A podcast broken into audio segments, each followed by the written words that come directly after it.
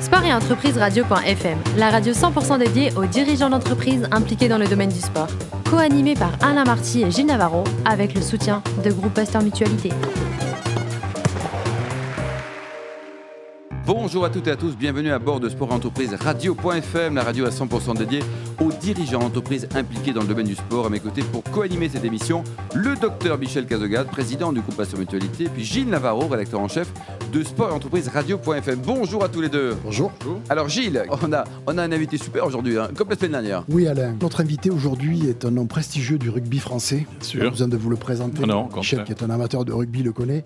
Franck Ménel, un palmarès euh, long comme euh, mes deux bras. Bonjour Franck. Bonjour, bonjour, bonjour à tous. À tous Alors- les beaux-arts, ça mène à tout. Ça mène à tout, oui, sauf, euh, sauf au métier d'architecte en fait. Que tu aurais aimé, euh, évidemment. euh, oui, non, non, j'aurais, j'aurais, j'aurais adoré, mais les circonstances, le sport et, et quelques envies m'en ont écarté à quelques mois de mon diplôme d'ailleurs. Je suis la honte de la famille. Mais, euh, Tu as fait six ans d'études aux Beaux-Arts. Alors je me permets de tutoyer, Franck, parce que je te connais depuis trop longtemps. Et ce serait, ce serait bête de ne pas te tutoyer. Faire un effort de vous voyez. non, je vais, voilà, je vais pas vous voyer quelqu'un que je tutoie dans la vie de tous les jours, donc je me permets de le tutoyer. Oui, au bout, tu n'es pas allé au bout de tes six ans, tu as arrêté juste avant la fin de. ouais, il me restait une unité de pédagogique de, de- de géométrie descriptive et puis mon diplôme a passé. Ouais. C'est encore possible? C'était encore possible. Et puis, j'ai, enfin, bon, j'ai j'ai appliqué une partie de l'archi Oui, à, la décoration et à, à pas mal d'éléments conceptuels de notre boîte. Quand tu étais aux Beaux-Arts, ce que tu préférais, c'était le travail du bois, l'assemblage du bois. C'était la fanfare d'abord. La fanfare. tu jouais de quoi? De la grosse caisse? Non, je, la, la petite trompette ou euh, voilà. du- euh, non, c'était c'était c'était six années euh, extraordinaires. Et puis fatalement, fatalement, on a des attirances et je, et je me suis passionné pour les assemblages bois. Et euh, en fait, j'ai absolument pas eu de, de pif parce que j'aurais dû persister puisqu'aujourd'hui, dans Le bois est en- partout. voilà, le bois est partout, notamment dans toute la, la construction bio. Et euh, non, là, j'ai résolument pensé que c'était pas du tout, euh, voilà, c'était pas du tout un métier d'avenir, ou alors qu'il fallait que je, me- je- je m'exporte au Canada ou en, ou en En Australie. euh, et, voilà, donc, puis c'était également un, non, c'est une très très mauvais, euh, très mauvaise vision des choses. Et à cette, et à cette époque-là, tu jouais au rugby déjà, mais à Saint-Germain-en-Laye. Ouais, Pas avec- au Racing, pas ouais. encore au Racing Club de France. Je jouais à une époque où euh, il n'y avait pas de chasseurs de, chasseurs de, de- de tête et où j'étais tranquillement avec mes copains euh, étudiants aussi à Saint-Germain-en-Laye dans un, dans un espèce de confort sympathique euh, d'étudiants un peu décalés déjà, mais, euh, mais j'ai trouvé vraiment mon plaisir. L'assemblage du bois, on oublie. Et puis tu as une autre passion, c'est l'hélicoptère. Et tu te dis, je vais être pilote d'hélicoptère. Oui, depuis, euh, depuis tout petit, je ne sais pas pourquoi. Mais en tout cas, euh, si, Voler. si je le sais. Parce L'homme que, parce mon père, veut voler euh, toujours. mon père est, est pilote, pilote, voilà, sûr. était pilote et, et j'ai toujours eu cette assurance. Et puis, je, je sais pas, il y a un, euh, voilà, c'est un truc euh, totalement euh, immaîtrisable. Et donc, j'ai voulu d'abord euh, m'engager dans l'armée, puisque Mhm. dans cette période un peu de réflexion, j'avais différentes opportunités. Le- Tu n'avais peut-être pas les moyens de te payer le brevet Exactement. de pilote aussi. voilà. Malheureusement, euh, l'année où j'ai voulu m'engager, euh, eh bien, la- l'armée a décidé de passer le, le- le- le principe du- du- de, du- de la LAT, en fait, Mhm. l'aviation légère dans l'armée de terre, de 5 à 10 ans. Et j'étais Et là, prêt. tu t'es dit 10 ans, c'est long. Bah, j'étais déjà pas tout jeune, donc je- l'idée, bien sûr, c'était de profiter de l'armée pour pouvoir se former et sortir de l'armée avec 1500 heures de vol, euh, si possible en intégrant la LAT, et ensuite avoir un, un boulot, euh, bien entendu, crédible, puisque quand vous passez ça dans le civil, vous avez euh, 300 heures de vol, et qui va vous confier une machine euh, comme un hélicoptère avec 300 heures de vol? C'est pas assez. voilà. Donc pour faire ces classes, c'est mieux de, de passer par, par l'armée où vous pilotez des, des hélicos, euh, mo- moteurs à piston, turbines, enfin vous avez un, un- un enseignement complet. Il se passe quelque chose à ce moment-là dans votre carrière, dans ta carrière, Franck, c'est que quelqu'un te dit mais tu devrais tenter l'expérience du rugby de haut niveau, parce qu'il avait décelé en toi certainement les, les qualités qu'il fallait pour cela. Quelqu'un, c'était à Saint-Germain-en-Laye? C'était à, en fait, c'était à Saint-Germain-en-Laye, mais le fils de mon entraîneur de carrière sur scène quand j'étais tout petit s'appelait Monsieur Paletta, et son fils Yves a, a joué au Racing. Et, et donc je l'ai recroisé un jour à- dans, dans mon vi- dans ma ville natale qui était carrière sur scène. Il m'a dit pourquoi n'essayes-tu pas de venir au Racing? Et puis j'ai commencé à réfléchir. J'ai finalement, après tout, pourquoi pas? Mhm. Mais je me suis mis une telle pression que je me suis entraîné comme un, comme un, comme un biarro, comme un dératé, Comme comme, un comme, un, catalan, comme un basque, un Comme un bon basque. ouais, Je me suis entraîné pendant trois mois comme un fou. Et, euh, et puis j'ai eu la chance de faire un, test euh, avec l'équipe du Racing au mois d'août. À Sainte-Geneviève-des-Bois. Exactement, le match de ma vie. Le match de ta vie, mm. raconte-nous. Ça, vaut, ça vaut 10 secondes de, raconter cette histoire-là. Bah, écoutez, quand vous, vous jouez, euh, tu joues le match de ta vie et tu arrives au mois d'août. Le mois d'août, ça correspond au premier match joué par le Racing. Ils, reviennent tous de, de, Biarritz, de, de, Bayonne, parce qu'il faut équilibrer un peu les choses. D'Anglette ou d'ailleurs. Ils ont du sable dans les, du sable encore. les chaussettes Oui, dans les chaussettes dans les tongs, et ils sont bronzés. Et puis, on a l'opportunité de faire un match contre Sainte-Geneviève-des-Bois, donc il y a une différence de niveau terrible. Mais euh, moi, je, vais me, je prends le ballon, je vais me placer en tant que numéro 10. Je me fais engueuler par Jean-Baptiste Lafont qui me dit les gros, c'est là-bas. Les gros, les gros c'est les, les, avants. Voilà, parce que Franck est un peu plus costaud que Jean-Baptiste. donc, Baptiste m'engueule déjà. C'était mon, c'était mon idole à l'époque, euh, qui avait d'ailleurs une, des grands-parents euh, qui habitaient à, Bordeaux. À, Bordeaux, mmh. qui vivait aussi de temps en temps à Bayonne. Et, et je fais ce match-là et je fais vraiment le match de ma vie. C'est-à-dire que j'ai malheureusement fait passer un très très mauvais après-midi à mon vis-à-vis, le pauvre, qui est un type que j'ai revu, qui est un, type adorable, tout bib. Il s'appelle Yves. Il s'appelle donner que son prénom. Voilà, il s'appelle Yves. Mais moi, c'était l'objectif de voilà, c'était l'objectif de ma vie. Et grâce à ce match-là et grâce à une performance correcte, j'ai pu intégrer par la petite porte le, le Racing. Tu as 26 ans. J'ai 26 ans. Et là s'ouvre devant toi une carrière incroyable, puisque ça, tout va aller très très vite, tout va s'accélérer à la vitesse grand V. assez. 86, euh, tu rentres au Racing, tu arrives au Racing. 87, mm. tu fais une finale de championnat de France. Tu découvres l'équipe de France. Oui, en même temps, puisqu'on fait le Grand Chelem la même année, et puis je saute dans l'avion pour aller jouer la première Coupe du Monde, euh, et on termine en finale contre les Blacks. Des histoires de rugby, tu pourrais nous en raconter pendant des heures. Mais il y en a suis pas le seul. Non, non, mais il y en a une, il y en a une que j'aimerais que tu me racontes, c'est Jacques Fourou qui te dit, euh, toi, le petit Parisien, la personne t'aime. bah oui, Jacques avait, Jacques avait un principe assez, assez, il était très très intelligent et euh, il avait différents moyens de capter l'attention et surtout d'attirer, d'attirer les différents profils de joueurs, puisque quand vous êtes entraîneur d'une équipe nationale le, job d'entraîneur, il est, très anecdotique. Ce vous êtes à la fois assistante sociale, vous devez vous occuper de tous les problèmes des uns et des autres, vous vous occupez du type qui vient de divorcer, de celui qui a trois femmes, de celui qui est encore étudiant, de celui qui va peut-être jouer un match très important la semaine d'après. Donc il faut vraiment concilier tout ça. et Jacques n'avait pas trouvé d'autres moyens. Euh, que de finalement retourner la situation en disant Toi, le Parisien, euh, tu es un peu bizarre, euh, tu as les pieds carrés. L'année dernière, tu étais toujours en troisième division, tu te retrouves en équipe de France, tu devrais pas être là. Il y, a les, il y a les grands spécialistes, Cambera Béraud, etc. Jean-Patrick Escarbois venait malheureusement de se blesser. Et il retourne le truc en disant bah, Moi, je vais te mettre. Moi, je te mets. Voilà. Vas-y. anticonformiste, comme il était. Débrouille-toi. Et, et, donc, il y a comme motivation quand vous êtes euh, quand, vous n'êtes pas attendu ou au contraire que vous avez euh, une bonne partie de la presse contre vous, euh, pas parce, uniquement parce que vous êtes parisien, mais aussi parce que j'avais aucune expérience, mhm. bah, c'est une motivation extraordinaire qui vous permet de, de, grimper au plafond ou, sur une colline de, de, la, de, la, Réunion. Avec quelques matchs d'anthologie, le fameux France All Black à Nantes.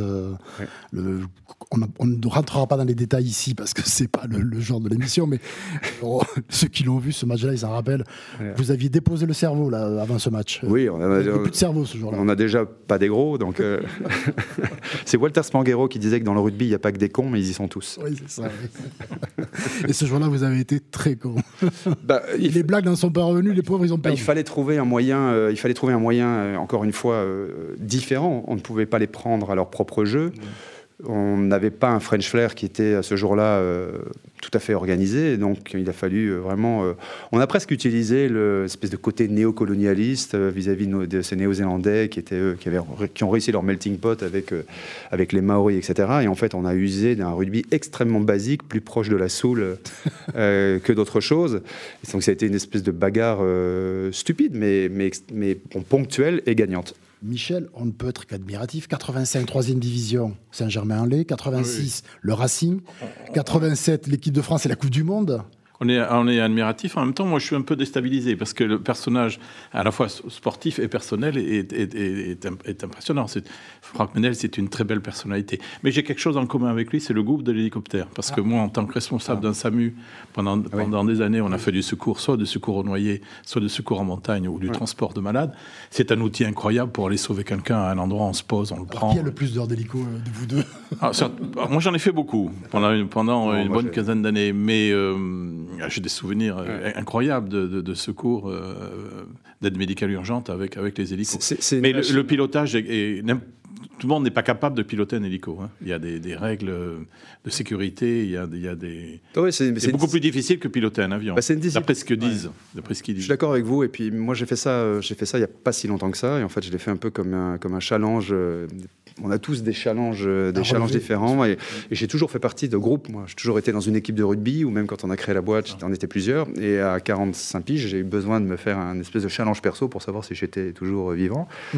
et puis, et puis voilà. Donc ça a été un espèce d'examen. Enfin, tout, mais c'était compliqué. Je suis d'accord avec vous. Mais c'est je précise quand même que j'aime pas l'hélico pour aller euh, d'ailleurs où je ne vais pas euh, ni à Saint-Tropez ni à Deauville etc j'aime le pilotage quoi j'aime j'aime je, suis heureux comme un comme un dingue alors sur des spots il y a des spots extraordinaires dans dans, dans, en France, dans, France et, mais je suis très heureux à un mètre du sol en train de, en train il y a une rigueur incroyable, hein, une rigueur incroyable. Pour, euh, pour, garantir la sécurité cette rigueur, euh, Franck, tu l'avais sur le terrain. Euh, 87, mm. il se passe un événement, incroyable. Tu es retenu pour la première Coupe du Monde de rugby qui a lieu en Nouvelle-Zélande. Mm-hmm.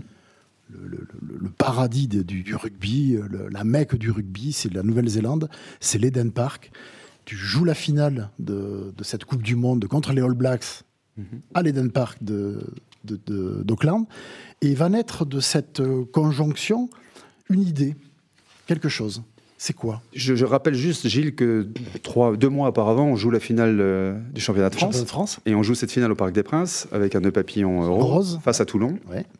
Et que la presse, derrière cette finale, même si on perd cette finale, la presse s'empare du phénomène et, on est vraiment, euh, vraiment plébiscité d'une façon assez les, carabins du rugby français, les voilà. À tel point que dans ce moment, si tu veux, je suis en train de, réfléchir et de savoir quel. ton futur. Voilà mon futur. Je, me dis, mais on a un truc, on a, on a la presse a créé quelque chose. alors nous, on a fait la, bêtise.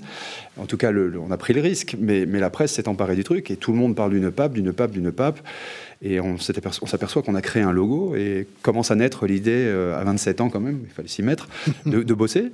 Et, puis pourquoi, pourquoi ne pas imaginer euh, utiliser ce nœud papillon euh, sur du, pour du vin, pour du champagne pour, puis, voilà. puis en réfléchissant, en voyageant, en, se téléphonant avec Eric qui était resté en France pendant que j'étais en Eric Blanc, pendant que j'étais en Nouvelle-Zélande, on se dit après tout, le, le, le, produit le plus légitime pour nous serait, serait probablement d'utiliser et d'apprendre à fabriquer le produit qu'on a déchiré pendant en 10 ans, qui était le maillot de rugby. Euh, et, c'est comme ça que, commence à naître l'idée d'une marque.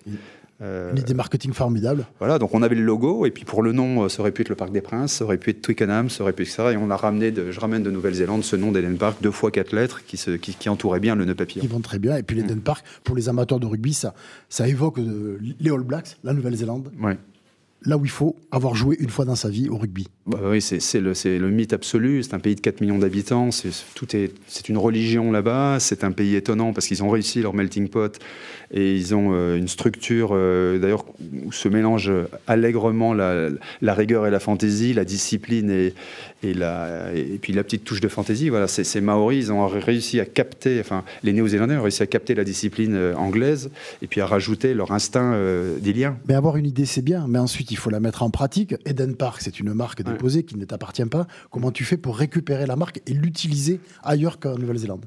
Bah, là, en fait, il faut relativiser les choses parce que par correction, je suis allé voir l'Eden Park Board, euh, qui est l'organisation du stade d'Auckland, en leur disant euh, voilà, bonjour, on est français, euh, on a une idée, on aimerait créer une marque potentiellement de prêt-à-porter, etc. Est-ce que vous nous donnez l'autorisation d'utilisation du nom? Les gars nous ont dit mais bien sûr, avec grand plaisir. voilà, en avec l'arrière-pensée probablement que j'étais dans un rêve absolu aussi, avec mes crampons et mon short et mon truc, et que, ça, pas marché, que ça marcherait pas. Donc ils ont, voilà, ils ont été un peu plus vindicatifs euh, dix, ans, ans, après, lorsqu'on est allé les, revoir pour le renouvellement de marque. et pour leur demander si on pouvait pas euh, importer ah. en Nouvelle-Zélande le petit nœud papillon français. Et c'est amusant parce que c'est paradoxal, mais aujourd'hui la Nouvelle-Zélande est le seul pays où, euh, où le nœud papillon et Eden Park avec la marque Eden Park n'est pas enregistré, n'est pas, représenté, n'est pas enregistré. Protégé. Parmi les événements sportifs qui ont marqué ta jeunesse, il y en a un que tu cites souvent, mais tu n'as jamais rien vu de cet événement parce que tu étais trop jeune. Ce sont les Jeux Olympiques de Chamonix 68 et, la victoire, et les victoires de Jean-Claude Killy. Oui, parce que, parce que Jean-Claude Killy, euh, au même titre que Chuck Yeager, euh, qui était un grand pilote, ou a euh, fait partie des, de, de, mes idoles, c'est quelqu'un qui représente bien ce que j'aurais aimer être, euh, ou en tout cas euh, peut-être que je serai un jour, mais, mais cet équilibre entre, entre le sport et le reste, qui, qui pour moi était assez, euh, assez nécessaire. Je pense que, que c'est je ne sais pas si c'est l'adrénaline ou si c'est parce qu'on est, on est, on est sportif, mais j'ai du mal à me passionner que pour une seule chose. Alors c'est positif ou c'est négatif, vous, l'interprétez comme vous voulez, mais en tout cas je suis boulimique. Euh, je vais utiliser un mot euh, qui n'est pas terrible ici, mais je suis une sorte de drogué de, de, tout ce qui est de, la passion, de la création. J'ai besoin d'avancer. mais ça c'est ton, expérience des beaux arts peut-être qui fait que. C'est ça, c'est le, le, sport de surtout le sport artistique aussi que tu as en toi certainement. Peut-être, peut-être. Je pense que c'est une coordination d'un certain nombre de, paramètres, mais c'est vrai que Jean-Claude Killy, quand j'étais petit, faisait partie de ses, de ses idoles. Alors ce papillon, ce nœud papillon, créé en 1987, on le, on le trouve aujourd'hui décliné à Madagascar. Oui.